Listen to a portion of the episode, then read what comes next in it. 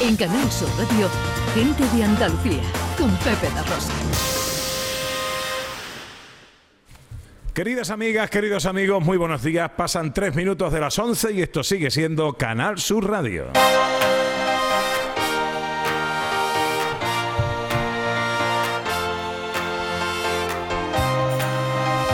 En Canal Sur Radio, Gente de Andalucía, con Pepe da Rosa.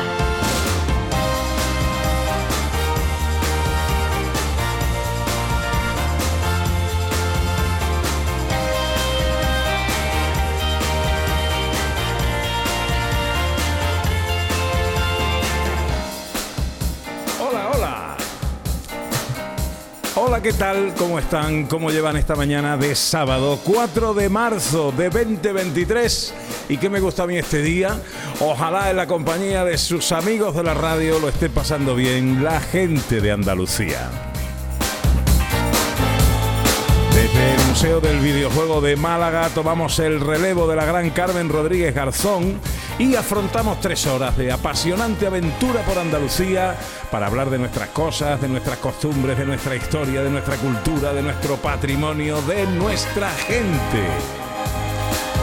Con María Chamorro que está pendiente de todo en la producción, con Yelu Amezcua a los botones, con Antonio Barroso y Manolo Ruiz en la técnica aquí en Málaga y con la mujer que vino a la vida para darle vida a la radio.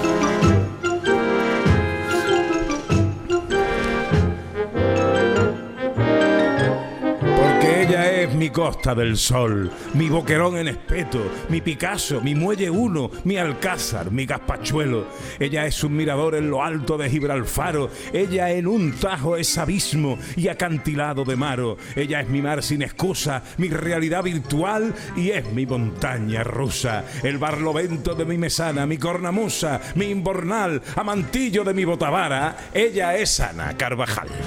Quiero que me digas Ana si mis palabras son. Hola, hola.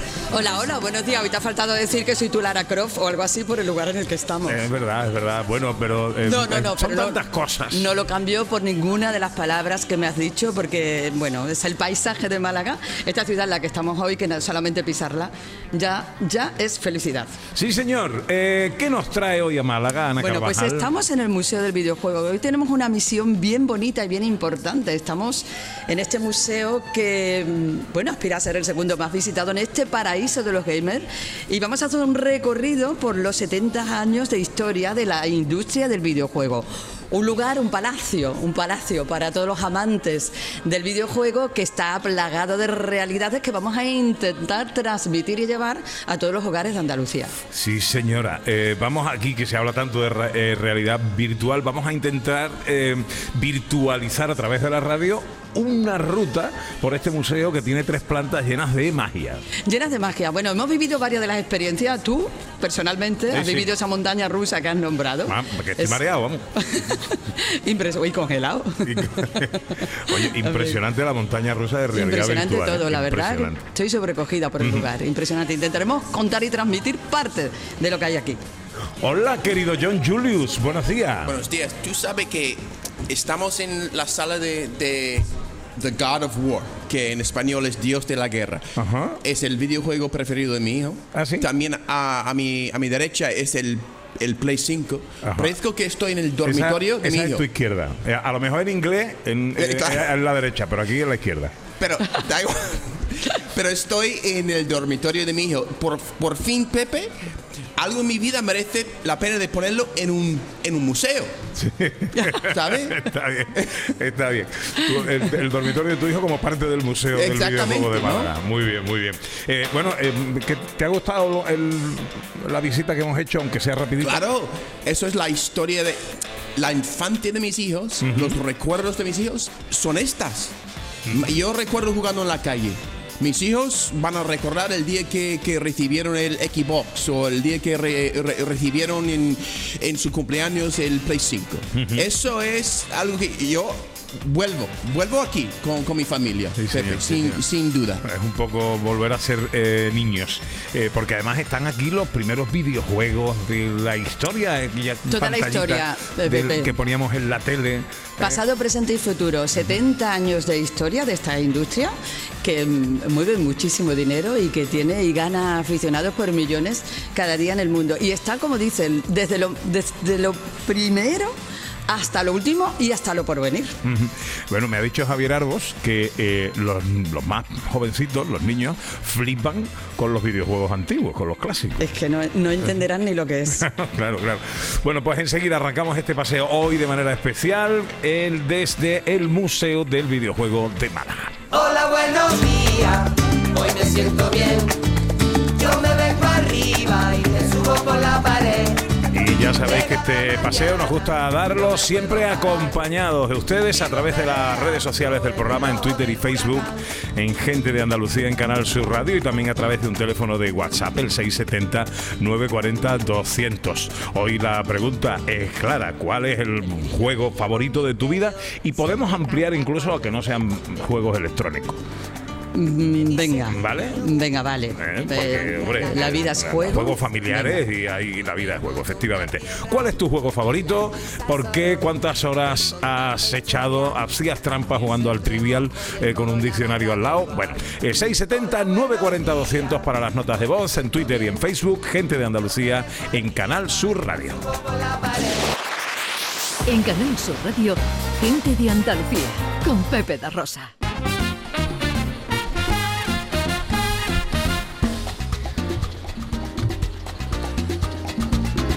Pues eh, pasan 11 minutos de las 11 de esta mañana de sábado 4 de marzo de 2023, que me gusta a mí este día.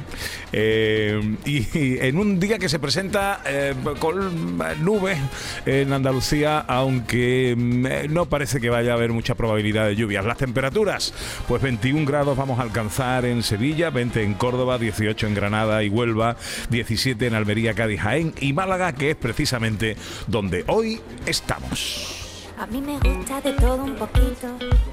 La la la la. Y de lo bueno lo mejorcito. La la la la la. Ay, si no fuera por estos ratitos que bailamos al son, son, son, son, son. Será este cielo, será este mar, será, será que aquí se baila la la la la la la al son de la buena vida. Será esta luz, será la sal, será, Será la luz, será la sal, eh, será el sol eh, o será el Museo del Videojuego de Málaga, lo que hoy nos trae un poquito de todo a Málaga a hacer este programa. Un proyecto que tiene eh, pues un mes apenas de vida, con eh, muchísimo éxito, con gran acogida, que inaugurábamos también pues, un día después de abrir las puertas, creo, hablábamos del Museo de, del Videojuego y hoy felizmente estamos aquí. Esto es un proyecto de la Diputación de Málaga, su presidente está con nosotros, Francis Salado, buenos días. Buenos días, bienvenido. Eh, bien hallado, muchas gracias por la invitación. ¿Qué va? Esta- eh, este lugar hay que visitarlo obligatoriamente, sí o sí, cualquier edad, ¿eh? desde los más jóvenes, los maduritos como nosotros y los mayores, porque esto es un museo para todas las edades. Ah, Fíjate, hoy es mi cumpleaños.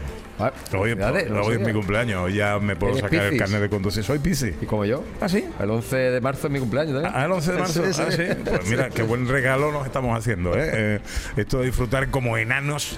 Hemos hecho una primera visita y temprana con Javier Arbos, que nos ha amablemente nos ha enseñado un poquito para que sepamos de lo que hablar.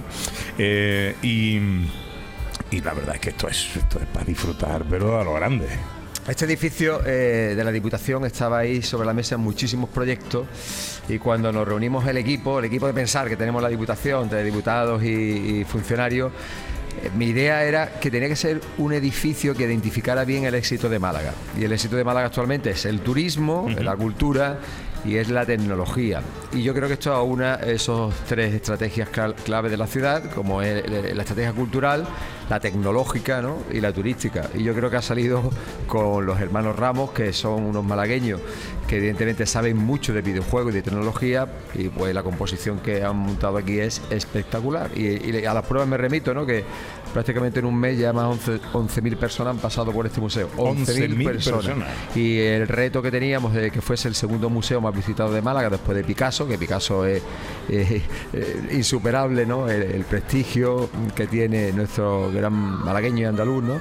Pues eh, ese era el reto y a este ritmo lo vamos a conseguir. Ajá. Eh, eh, pues claro, nos, nos explicaba antes Javier, luego entraremos un poquito más en, en detalle de cómo las visitas se tienen que coordinar para que no se atasquen, porque claro, esto es totalmente interactivo y todo el que viene Así puede es. jugar a cada uno de los juegos que están expuestos. Es un museo donde no solo se puede contemplar, y hay eh, piezas mm, únicas, ¿no? Y que tienen un gran valor y lo lo ves en una vitrina, ¿no? Pero hay otros que participas, juegas con tu familia, con tu acompañante, con quien venga. Y yo, eh, el día que vine con mis hijos, mis, hijos son gamer, todo, claro, se pusieron con, eh, con las consolas ya antiguas, como la Play, Play 1, yo- y claro, iba a una velocidad mucho más lenta. Y se pone, oye, esto no funciona. Digo, no, no, hijo, sí funciona, pero pasa que iban a esta velocidad. Ahora tenéis la fibra eh, digital y, eh, el eh, la PlayStation 5 ya va como, como, un, como un tiro, ¿no? Tenéis que tener paciencia, entonces no lo entienden, no lo entienden. Entonces, pero bueno, pero, pero sí, ellos conocen, bueno, eh, cómo nos divertíamos los mayores, hasta lo que tú has dicho, el ping-pong este que había en la televisión, Sí, que era, iba súper lento, pero nosotros nos quedábamos embobados con eso. Francis, Porque todo lo nuevo y desconocido, al final, eso te. Que no me he ilusiona. resistido a la tentación de jugar un poquito al ping-pong ese, Claro, ¿eh? claro. Esta mañana, muy poquito, pero no me he resistido a la tentación. Y, y te ves lo, que- lo carca que éramos, ¿no? Digo, pero yo me divertía con esto, pero no, pero la, novedad siempre te atrae, ¿no? Y te Recuerdo que se decía que, eh, que estropeaba la tele. Sí. Eso, Cuidado con estos cacharros que estropean la tele. Lo volvía tonto, ¿no? Sí.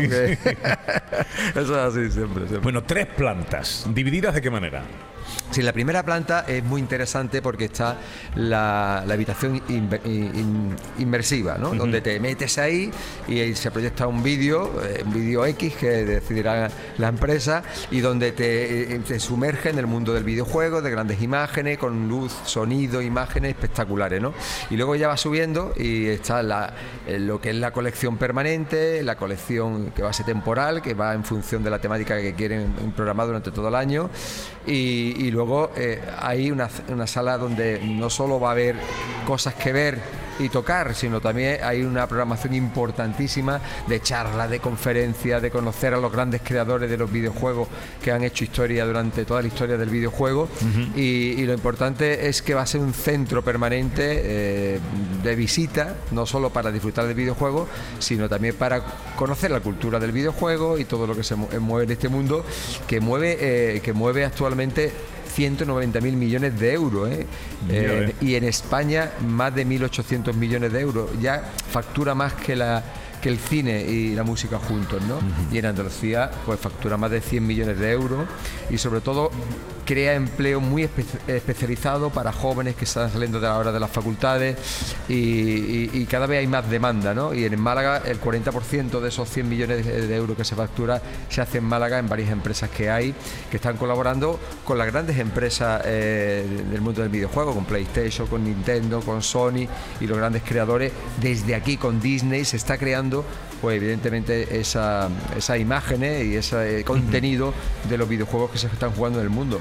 ¿Cuánta gente eh, eh, puede acoger simultáneamente el museo? Bueno, nosotros se lo hemos dicho a los hermanos Ramos, digo, hay que cuidar muchísimo el aforo durante todo el día para que el visitante se sienta cómodo y pueda probar todos los juegos que hay aquí, que muchos de ellos hay que jugarlo en familia, ¿no? Y no, se, no haya cola, no se sienten agobiados y se disfrute durante las horas que esté aquí. Ellos eh, están programando entre 350 400 al día, ¿no? Y yo creo que en ese aforo y un buen flujo, un control del flujo, yo que puede, creo que sea un número importante, interesante y cómodo. ¿Cuál es tu juego favorito? Bueno, yo jugué muchísimo al Call of Duty, desde el primer número uno, que era en un CD, que jugabas en, en la PlayStation, no, en, el ordenador, en la disquetera del ordenador, ¿no? Y, hacía, y los mandos eran el teclado, ¿no? Y ahí fue ahí subiendo hasta que ya lo he dejado. eh, Mario Bros, con la familia, las carreras que se hace ahí con la tortuga, con con Luigi y todo eso, he jugado a eso y con el Halo también he jugado. En fin, hay varios juegos que, que, que jugaba hace varios años, pero ya no me da tiempo porque se- hay que dedicarle mucho tiempo a eso. Y aquí en el museo, ¿cuál es tu rincón eh, favorito? El que, el que más te engancha. Pues es, es ver la realidad que tiene eh, de representación de Call of Duty. Ca- ca- Call of Duty eh, se juega. En este momento mm, ahí hay un marcador de personas que están jugando en el mundo a Call of Duty y muchas veces ronda casi los 2 millones de personas están jugando en este momento al Call of Duty. Y ver la representación que hay de las armas de la Primera Guerra Mundial, de las más tecnológicas, eso, eh, eh, esa representación me gusta, me gusta muchísimo. Ajá. El museo se llama Oxo porque es el nombre del primer videojuego, ¿no? De Así es. 1952. Eh, ¿Puede ser? Sí, ¿O- eh, eh, una gran máquina, no, no recuerdo la fecha, pero es una gran máquina, está ahí la representación, que es como esta habitación de grande, era enorme y prácticamente era un juego de luces o a, la- o a las tres en raya. Prácticamente era así de simple, pero lo hacía una máquina y tú tenías que ir interactuando con ella.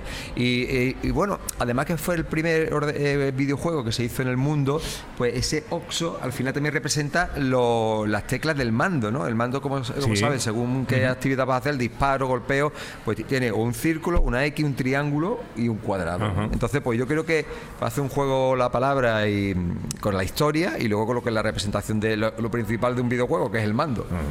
Estamos hablando con Francis Salado, que es el presidente de la Diputación de Málaga. eh, que proyectó, eh, ideó este museo, que aspira a ser el segundo más visitado en Málaga eh, y que tiene obligaciones. El museo número 40 ya de Málaga. Es que ese- la apuesta cultural de Málaga pues, eh, fue muy potente y yo creo que ha salido bien, ¿no? porque cada vez que aquellos que nos visitan no solo quieren sol y playa, ¿no? En Málaga, por sol y playa es el principal atractivo que tiene. Luego quieren una oferta complementaria y la cultura ha sido, bueno, pues esa oferta que ha llenado los espacios que quiere eh, cubrir el turista después de estar en la playa, ¿no? Bueno, no quiero entretenerte, Francis, porque tienes eh, tareas, ¿no? Sí, hoy voy a Laurín el Grande, en otro proyecto que tenemos que se llama el Plan Viable. Pepe, el Plan Viable es un plan donde intentamos mejorar la movilidad en el interior de la provincia. Tú vas a los pueblos del interior si es fácil comunicarte y llegar en poco espacio de tiempo con, el vehículo, que lamentablemente es el medio más usado actualmente.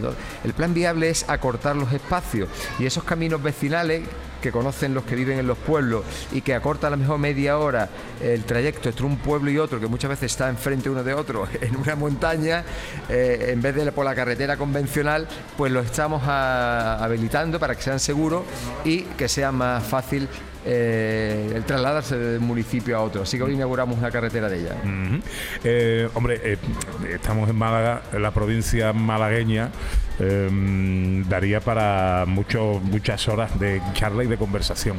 Pero si yo te dijera que me recomendaras un sitio, un rinconcito de toda la provincia de Málaga, una visita que hacer, ¿cuál sería? Ah, Yo creo que es obligado ir a ver el Caminito del Rey. Eh, el Caminito del Rey es una experiencia única donde vas a ver un paisaje inigualable. Es ya lo comparo con una catedral. Tú cuando ves una catedral, esa inmensidad que ha hecho el hombre, pues aquí no, aquí hay una inmensidad que ha hecho la naturaleza, ¿eh? dada por, por- por el río, por la fuerza de la naturaleza, y te da una paz, una tranquilidad, lo puedes visitar con tu familia, eh, es seguro también, aunque, aunque sea mm, el que tenga un poquito de vértigo pues pueda sufrir un, Sí, sí. momento, pero, pero es de espectacular. vértigo, el, sí, Caminito del Rey es una, una visita que se ha convertido ya en un destino, eh, Pepe.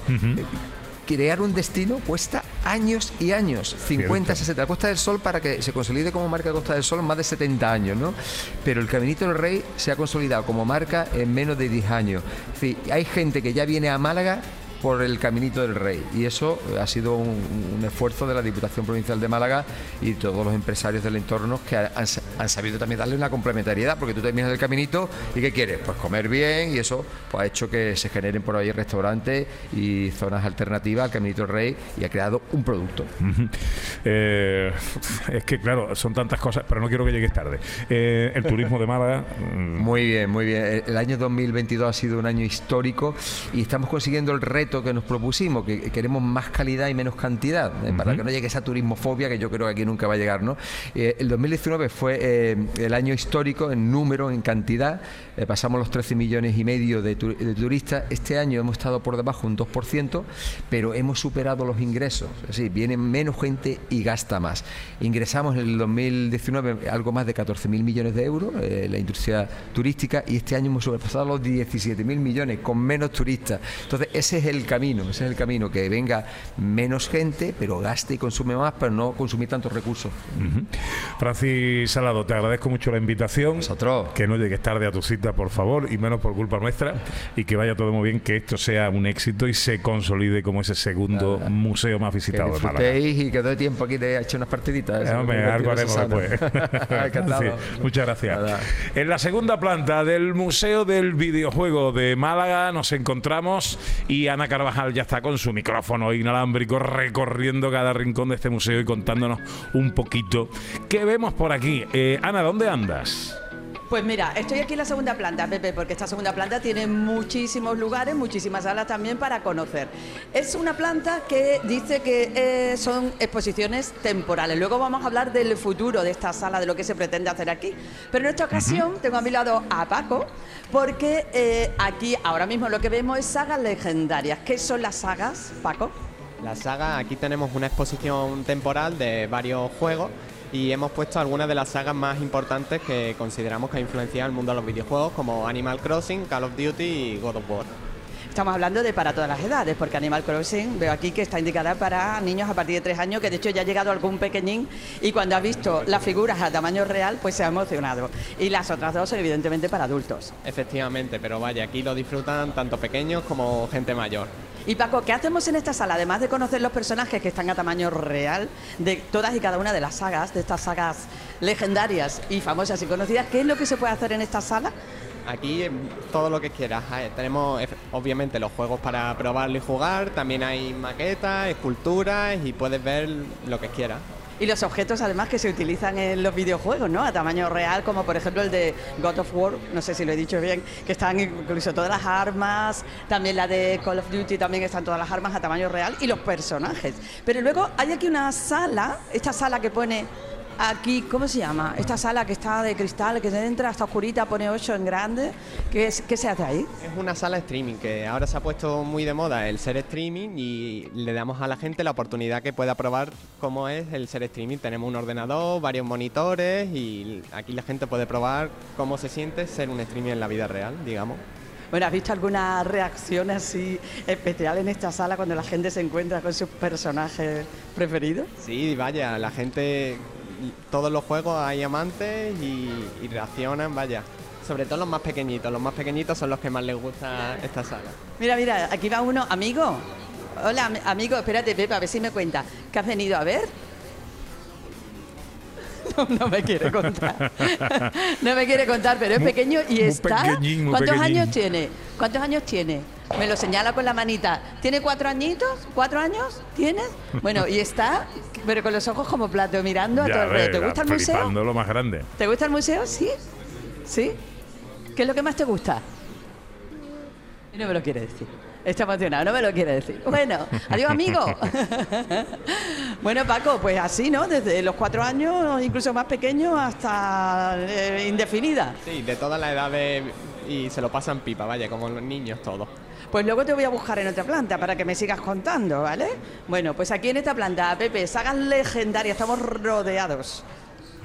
Muy bien, bueno, pues eh, vente para acá que tenemos cosas que hablar también ahora eh, y toca escuchar a los oyentes en el 670-940-200 notas de voz. Eh, ¿Cuál es tu juego favorito de toda la vida? Hola, buenos días. Cumpleaños feliz, cumpleaños feliz. Te deseo a ti, Pepe, cumpleaños feliz. Que tengas un día precioso y disfrutándolo como estás disfrutando hoy con los jueguecitos esos de con nosotros los más pequeños. Madre mía, más, más nuevo. Bueno, Pepe, que sea muy feliz, que tenga un día muy, muy bonito y nada, que lo disfruten mucho de parte de Carmen, de, Carmona. Un besito para todo el equipo también. Carmen, qué bonito. Carmen, lo mensaje. teníamos guardado para el final, pero Carmen ya ha desvelado. Bueno, qué bonito mensaje, muchas Felicidades, gracias. Carmen. Pepito. Muchas gracias. Mira qué, qué manera tan bonita de celebrar un cumpleaños. ¿eh? Pues la verdad es que sí, la verdad es que no puede haber mejor Claro. manera de celebrar un cumpleaños. De mis amigos, de mi amigo John Julius. Claro, yo estoy algunos meses detrás. ¿Eh? En septiembre también voy a cumplir tu misma edad. Yo no Sí. voy a decirlo aquí en público. ¿La misma edad? ¿Sí? ¿Tenemos la ya, misma edad? La misma edad. Ah, qué bien, qué bien. Ya, claro, los dos 20 hechos dos años. chavalitos, hombre. Claro. Eh. Oye, eh, por cierto, que no lo hemos dicho, eh, magnífico recibimiento, magnífico, Magnífico. anfitrión eh, aquí en Málaga, Rafael Llama, eh, de Guadalmedia, que nos recogió, nos acogió, nos llevó a un sitio. Luego tenemos que hablar del sitio donde cenamos ayer. ¿eh? Luego vamos a hablar de ese sitio que merece mucho la pena. Tiene, tiene un toque, ¿eh? Sí. Tiene... Muchas gracias, Rafael. Eh, gracias, Rafael, eres un fenómeno. Bueno, nos vamos a publicidad, unos consejitos y a la vuelta hablamos del Festival de Cine de Málaga y de su antesala cultural. En Canal Sur Radio, gente de Andalucía con Pepe da Rosa.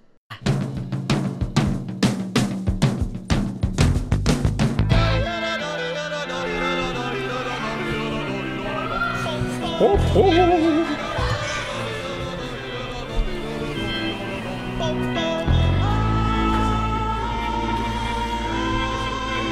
está con nosotros como cada sábado el hombre del pensamiento.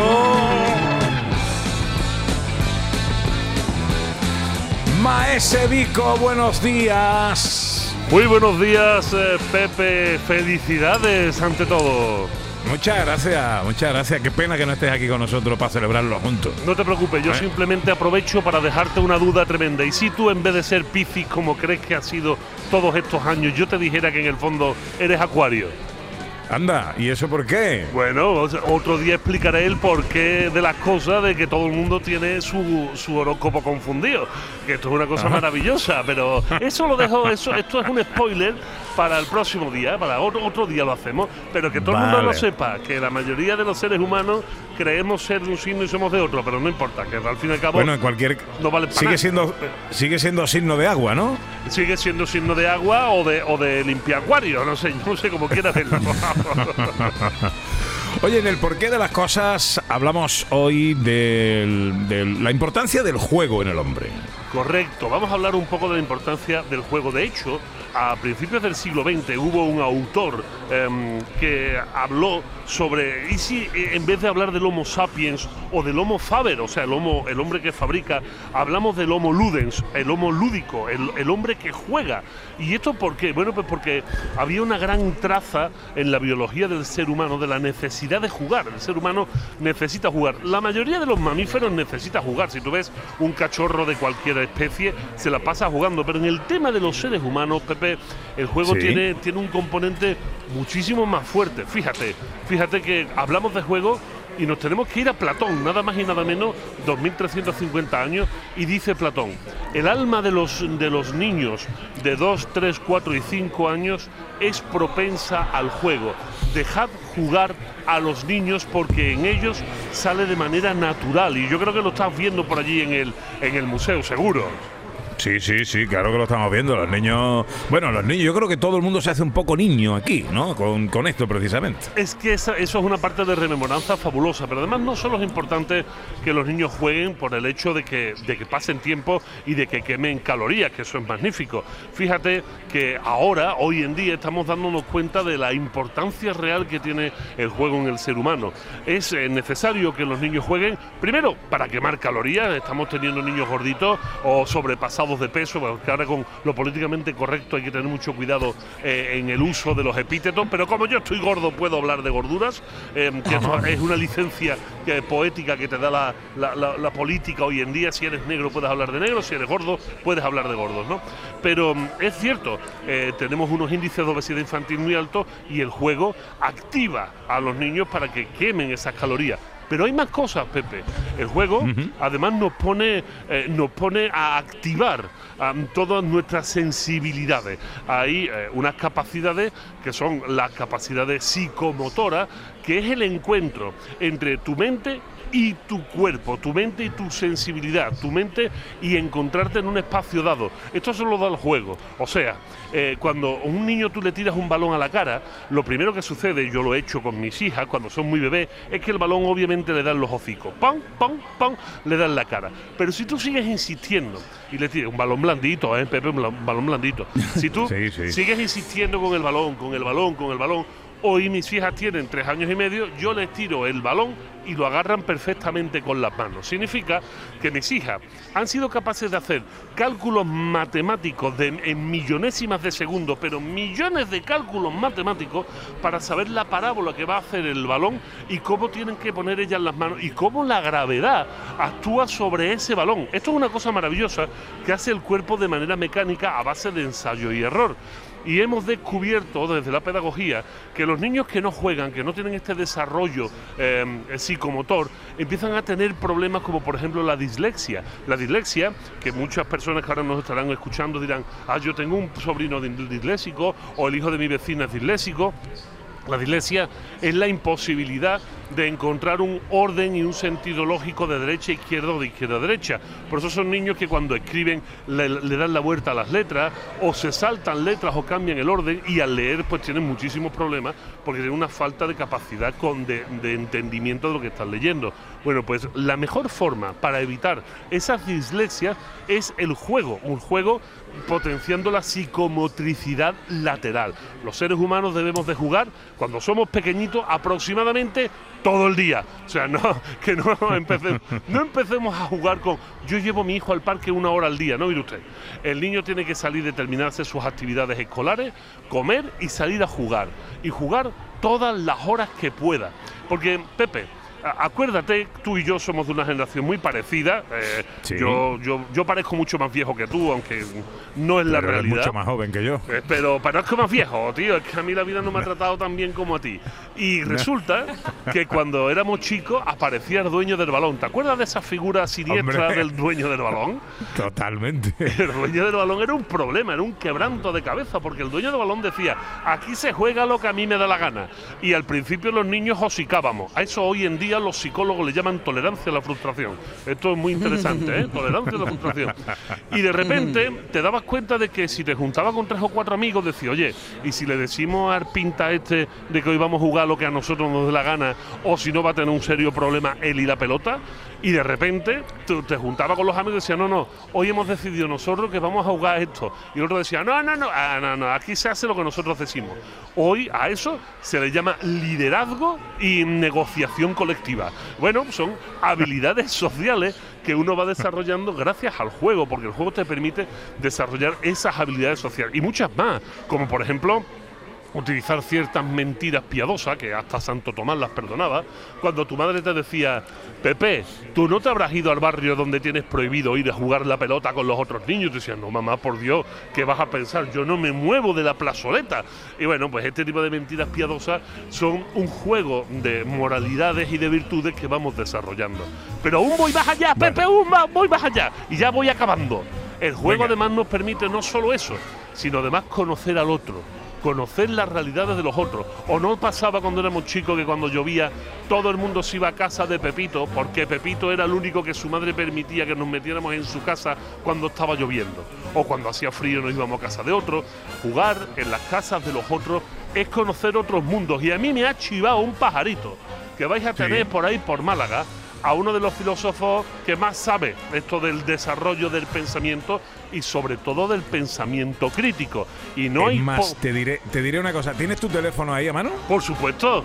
Sí, pues ábrelo que tiene un mensaje. Me cago en la leche. Vamos a verlo ahora mismo. Estaba tan, en- tan embebido. Vaya chapa que te estás dando. Me está diciendo José Carlos Ruiz. Pues le vas a decir al bueno de José Carlos Ruiz que lo quiero No, no, mucho. tú. No, no, tú. dímelo, ven aquí, dímelo. Venga, Hombre, si te estoy ah, esperando, eso- Grandullón, te tú- estoy esperando. Tú sabes que eso es trampa. Decir ven aquí, dímelo.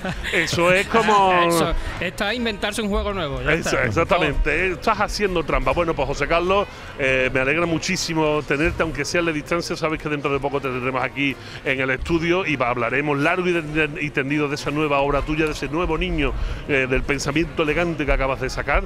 Pero dime tú si no estamos en lo cierto de que la posibilidad de jugar y de conocer a los demás nos abre la posibilidad de entender cómo piensan los demás y por qué piensan como piensan.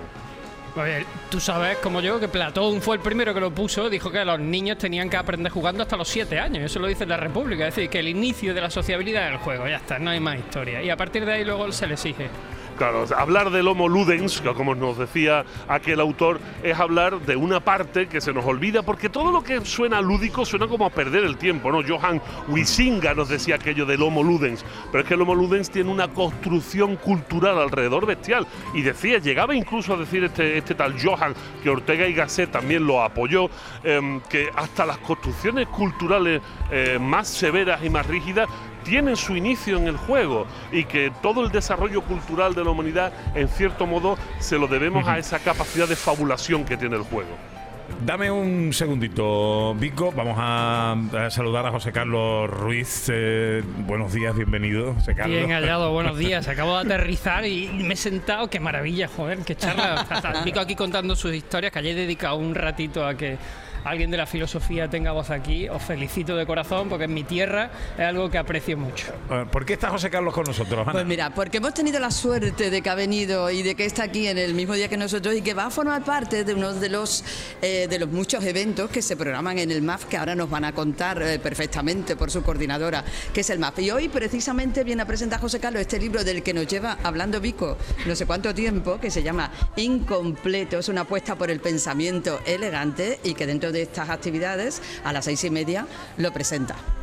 Eh, me- gusta esto porque aboga por un pensamiento elegante como fármaco para los síntomas de la hipermodernidad. Joder, lo de fármaco, que sepáis que lo ha puesto la editorial y se ve que está triunfando. Porque, porque ya- a mí no se me hubiera ocurrido llamar esto fármaco, ¿no? Porque parece que hay una especie de enfermedad, pero no. Eh, Es verdad que ab- abogo por la elegancia porque considero que hay una raíz etimológica que se desprecia mucho, que elegancia viene de ligere, que tiene que ver con elegir. Es decir, el sujeto elegante es el que sabe elegir y entonces pensar elegantemente es tener un criterio lo suficientemente asimilado para elegir el- la, la opción exacta en el momento adecuado. Entonces el sujeto elegante siempre elige bien. Porque, ¿cuáles serían esos síntomas de la hipermodernidad a la que habría que aplicar esta Esa es elegancia? la pregunta, Pues nada, amiga mía. Esa es la pregunta. Si tienes dos horas comenzamos, venga. Porque vamos, ya te digo que de síntomas hay unos pocos, pero es verdad que quizás lo, lo que más apunta a este sujeto hipermoderno este tiempo tiene mucho que ver con cuestiones como el empobrecimiento de la comunicación. Es decir, es verdad que nos comunicamos más que nunca a nivel de redes sociales, pero nos relacionamos menos que nunca o con menos intensidad en la relación. Entonces, esa parte del sujeto que se comunica mucho, pero se relaciona poco, empieza a degradar la parte humanística que tenemos. Y este sujeto hipermoderno apuesta por ese modelo comunicativo. Y luego hay un desglose que he hecho de características que si nos ponemos a hablar aquí, ya te digo que me llevaría mucho tiempo, pero la sentimentalización de la vida, la emocionalización del lenguaje. Es decir, hay una emocionalización del lenguaje tan grande que estamos reduciendo de manera conceptual el uso del léxico. Es decir, la gente tiene menos vocabulario, para que hagáis una idea, en el Quijote hay 25.000 palabras diferentes. Hoy estamos utilizando una conversación, una media de 600, 500 como mucho, como mucho. O sea, hemos empobrecido mucho el léxico y por lo tanto la comunicación se hace mucho más directa, emocional. Hay una comunicación visual a través, por ejemplo, de los emoticonos. Es decir, se está configurando un modelo comunicativo eh, preocupante a nivel conceptual, muy directo emocionalmente, pero muy preocupante la filosofía del lenguaje. Yo creo que muchas veces también con la con- en el Twitter, cuando la gente se comunica en Twitter sin pensar mucho en las palabras que eligen, como dice, a veces pues resulta en, en disputas. La gente, pues tú, yo digo algo que yo creo que tiene gracia y la persona que recibe como si estuviera interpreta mal, ¿no? insultando. Claro. y la Claro, no. culpa muchas veces soy yo, porque No no hay puesto- El lenguaje escrito eh, carece de las emociones No ¿no? tiene que tiene el tono. lenguaje oral. Y de la vivencia hay una cosa, el Twitter es un ejemplo, pero igual que el WhatsApp. Es decir, si empezamos a comunicarnos mediatizando las cosas, es decir, situando en medio un elemento para comunicarnos, como puede ser una pantalla, cuando tú utilizas una pantalla lo sitúas en medio de la interlocución. Es decir, hay algo que te separa, no que te une. Todo lo contrario, porque si tú estás aquí conmigo y me dices algo que te resulta gracioso, yo no pierdo ningún canal comunicativo porque estamos en vivo y en directo. Sí, pero en un vivo y en libro, por directo. ejemplo, un libro es otra cosa, porque Pero yo libro- pongo más tiempo en para elegir mis palabras, entonces yo puedo comunicar mucho con una frase bien hecha, incluso la gracia, incluso el ritmo de la frase puede, puede resultar a tener otro sentido, pero si yo lo escribo rápidamente también, ¿qué es la diferencia, no? Entre una página, una página pues de papel y también la pantalla del el ordenador, es muchas veces el trabajo que pones en elegir las palabras que pone en la pantalla o en, la, en el papel o no. Yo creo que un buen tuitero elige muy bien las palabras Sí. y elige muy bien el mensaje y lo deja muy claro para que no haya ambigüedad en el mensaje. Eso. O sea, que yo no creo que sea el tema de la pantalla o de la narrativa en un papel. Creo que tiene mucho que ver con el hecho de que comuniques a través de un medio. Pero José Sí. Carlos, que una siempre es delicado, no como la radio, ¿eh? porque esto es maravilloso porque puedes entender el estado de ánimo. A mí Vico ahora me habla y yo con su estado de ánimo sé si está ironizando, si está de cachondeo y tal. Sí. Pero cuando tú quitas eso y mandas un mensaje escrito o visual, la cosa cambia. Pero José. José Carlos, ahí te la mando yo. Eh, estamos hablando del que produce, del que, del que emite eh, comunicación, del que quiere hablar. Pero ¿qué sucede con la mirada del que recibe la comunicación? O sea, eh, hay que educar también al que lee el Twitter. ¿Es lo mismo un Twitter que un Instagram? ¿Es lo mismo un libro? ¿Es lo mismo escuchar la radio? Sí, tú, tú- bueno, esto lo hemos hablado a veces, pero lo pongo de nuevo en relieve y es que estamos perdiendo esa capacidad de aprender a leer, no solamente los mensajes, sino lo que en una pantalla acontece. Y en un mundo donde la pantalla se está convirtiendo en el eje de comunicación, lo que no podemos hacer es dejar a un lado eh, la pedagogía de la mirada hacia la pantalla, ya sea a través de un mensaje escrito, ya sea a través de un mensaje visual. Y yo lo reclamo, y tú que tienes niña de tres añitos lo sabes, es decir, yo reclamo que empecemos a educar en primaria, en infantil, la mirada hacia la pantalla, para que tengan ese criterio visual, tanto leyendo como interpretando imágenes. Bueno, eh, decíamos que José Carlos Ruiz está con nosotros hoy porque esta tarde va a presentar Incompletos, una apuesta por el pensamiento elegante en el marco del MAF. Málaga de Festival, antesala cultural del Festival de eh, Cine de Málaga. Ana Carvajal. Así es, así es. Y bueno, eh, otra actividad que ahora vamos a contar también, o mejor lo va a contar la responsable, tanto de que José Carlos está aquí como que después participe en esa actividad y en otras muchas cosas, porque es nuestra querida Cristina Consuegra, que viene corriendo de, de Díaz de Andalucía a gente de Andalucía Hoy está haciendo doblete. hoy. y, al- a- y luego al MAF de Lo Málaga. importante Así que- es Andalucía, es la clave. Exactamente, Hola Cristina, buenos días. Buenos días, ¿qué ¿Cómo tal? estás? Pues muy bien porque os- por fin os puedo tocar. O sea, Sí. siempre nos damos el relevo con Domi y tal, pero nunca estábamos y el estar, que es lo que a lo que está señalando también José Carlos, es muy importante. Entonces, toco a mi izquierda, toco a derecha y toco personas. toco, Existe. Mira, es curioso porque nos hemos conocido aquí personalmente justo en el mundo de la realidad virtual. Y en el- la realidad virtual nos hemos conocido eh, de la Sí, sí, sí. comunicación. Sí, señor. Bueno, ¿qué es el MAF? El Málaga de Festival es la programación expandida de Festival de Málaga, que nació hace 11 ediciones con la intención de incorporar el tejido cultural de la ciudad a- al Festival de Málaga. Lo que ocurre es que esa intención se ha quedado muy pequeña para todo lo que, lo que ha crecido el, el MAF en las últimas 11 ediciones, que ya tiene dos lemas. ¿no? Uno es el, el- ese lema tan bonito de celebrar la cultura con el cine como argumento.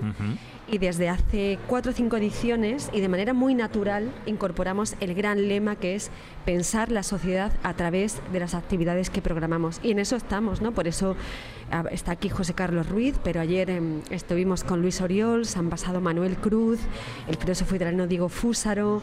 Estamos impulsando conversaciones entre creadores de- del tejido eh, cultural de la ciudad para que eh, sus creaciones las vinculen a la obra de escritores, de pensadores, de filósofos, y en eso estamos, en eso estamos.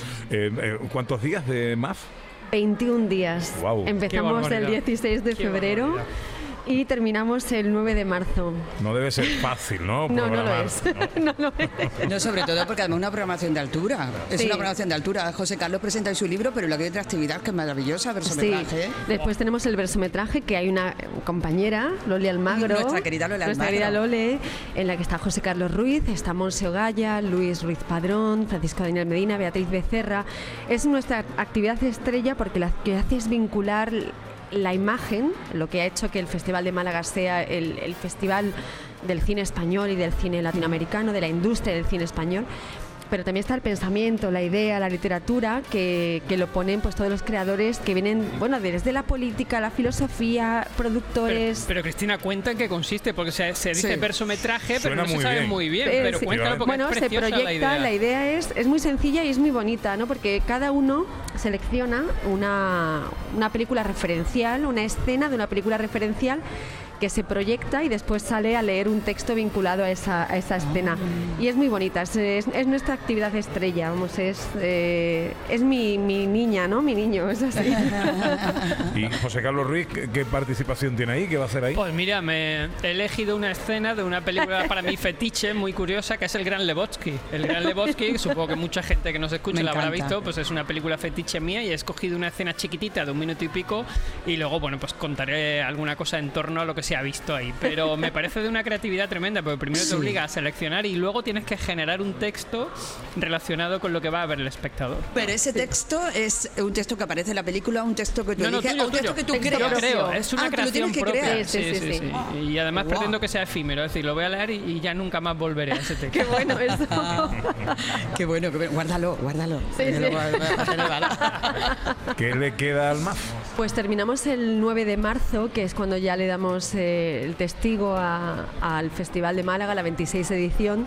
Y el 9 de marzo vamos, terminamos a lo grande. Por la mañana vamos a celebrar un gran coloquio que se ha convertido casi en una mesa de análisis del guion español. Eh, pasará Javier Olivares, Rafael Cobos, Diego San José, eh, que charlarán con Enrique Albero y María Jesús Ruiz Muñoz en el marco de la Facultad de Ciencias de la Comunicación. Y por la tarde cerraremos con Alice Wonder.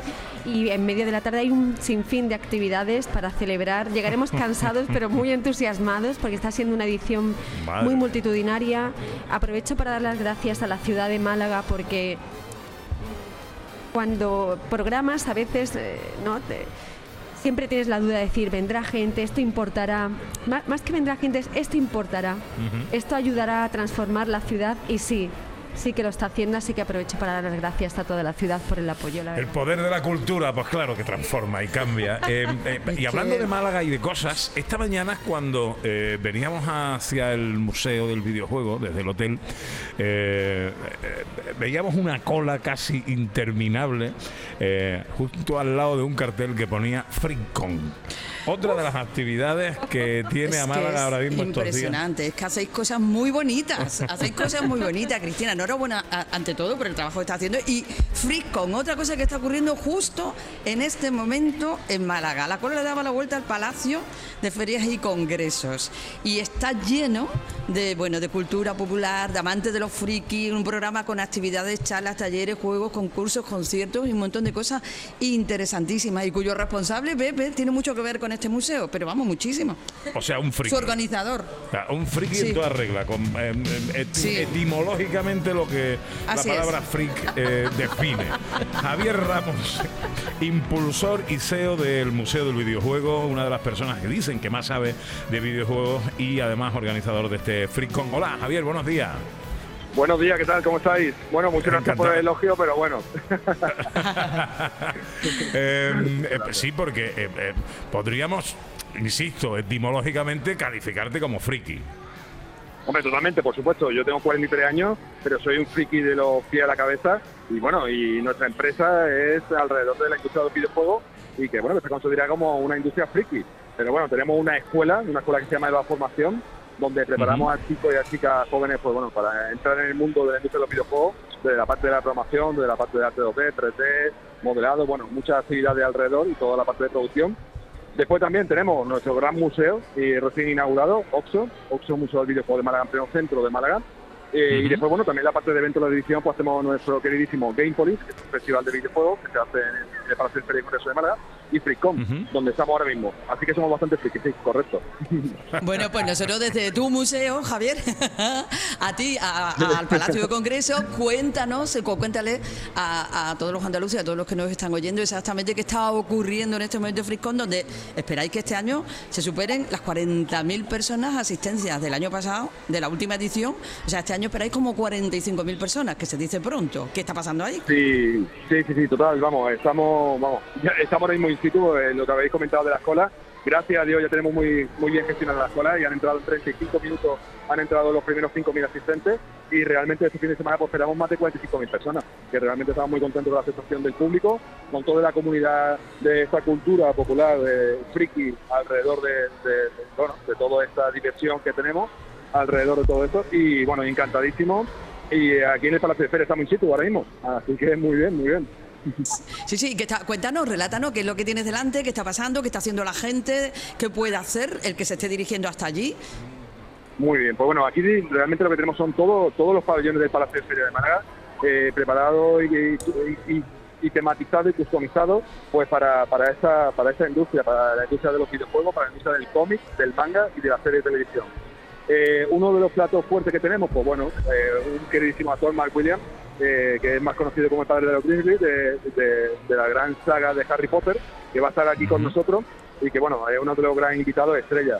Aparte de eso, tenemos dos auditorios con eh, preparados, tanto de mil personas como de, de 600 personas, pues preparados de actividades para que también eh, nuestros jóvenes, nuestros asistentes puedan tener contacto con todos esos grandes gurús de, de esta industria.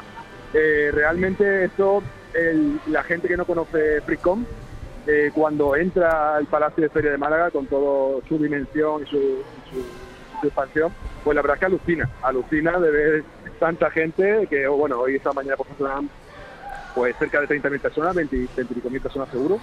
Y, bueno, la verdad que es, es, un producto y un festival muy interesante que lo que hace también dejar un impacto en la ciudad de Málaga bastante importante, de cerca de 6 millones de euros. Eso también es importante decirlo. Javier Ramos, eh, descansa un poco, hijo, descansa. madre mía. Muchas gracias, oye, muchas gracias por el ratito de, de, de cogerme, yo encantado de, de, que nos deis este momento para, para, contar lo que hacemos. Y bueno, y oye, espero que estéis en el Museo de Lujo, en el Museo de Videojuegos sí. que os estén tratando de lujo y que lo paséis muy bien. Sí, sí, sí. Pues, Vamos, yo hoy que estoy cumpliendo 56 tacos, no sé si tengo ya edad para montaña rusa, pero he, he, probado, he probado la virtual esta mañana y. Se ha mareado, vamos, Javier, se ha mareado. Eh, mareo tengo. ¿eh? Nada, eso es un desayuno potente y ya está. Un mollete. Exactamente. Javier, un abrazo enorme. Muchas gracias, hombre. Bueno, muchísimas gracias a vosotros. Un abrazo. No, Adiós, amigo. Adiós. Bueno, eh, eh, Cristina, ¿a qué vas ahora? Pues mira, aprovecho porque me voy al Pompidou, que tenemos un, una sesión de jazz munash oh. con dos poetas de Málaga, Pedro Plaza. Jazz, jazz munash. Pues el jazz más, más agitanado. Ajá. Más agitanado. Django Reinhardt, ¿no? Es Ajá. jazz munash. Entonces, Ay, el, el, cuarteto eh, Gal Club va a dialogar desde la música con dos poetas, Jorge Villalobos y Pedro J. Plaza. Eh, bueno, medio malagueño uno y otro malagueño de pura cepa.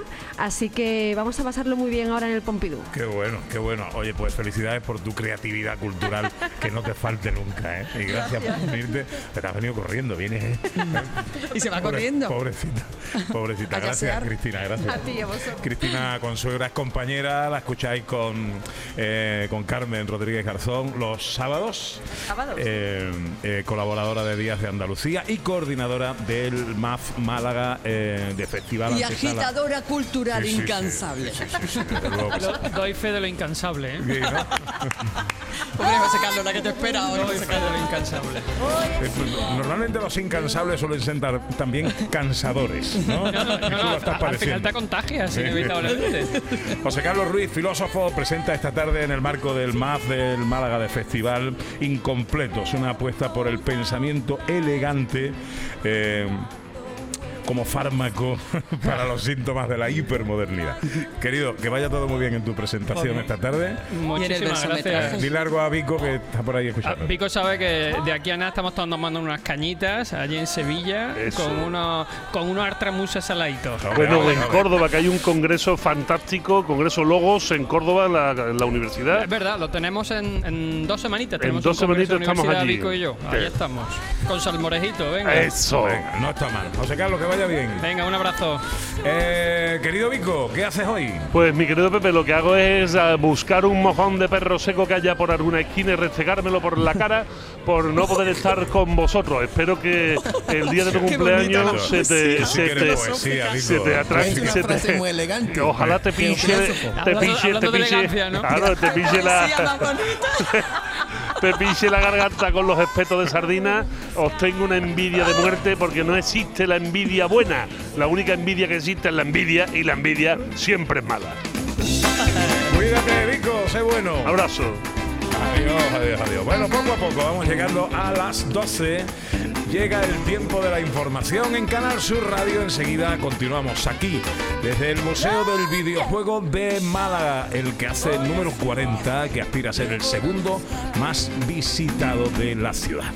En Canal Sur Radio, gente de Andalucía con Pepe da Rosa.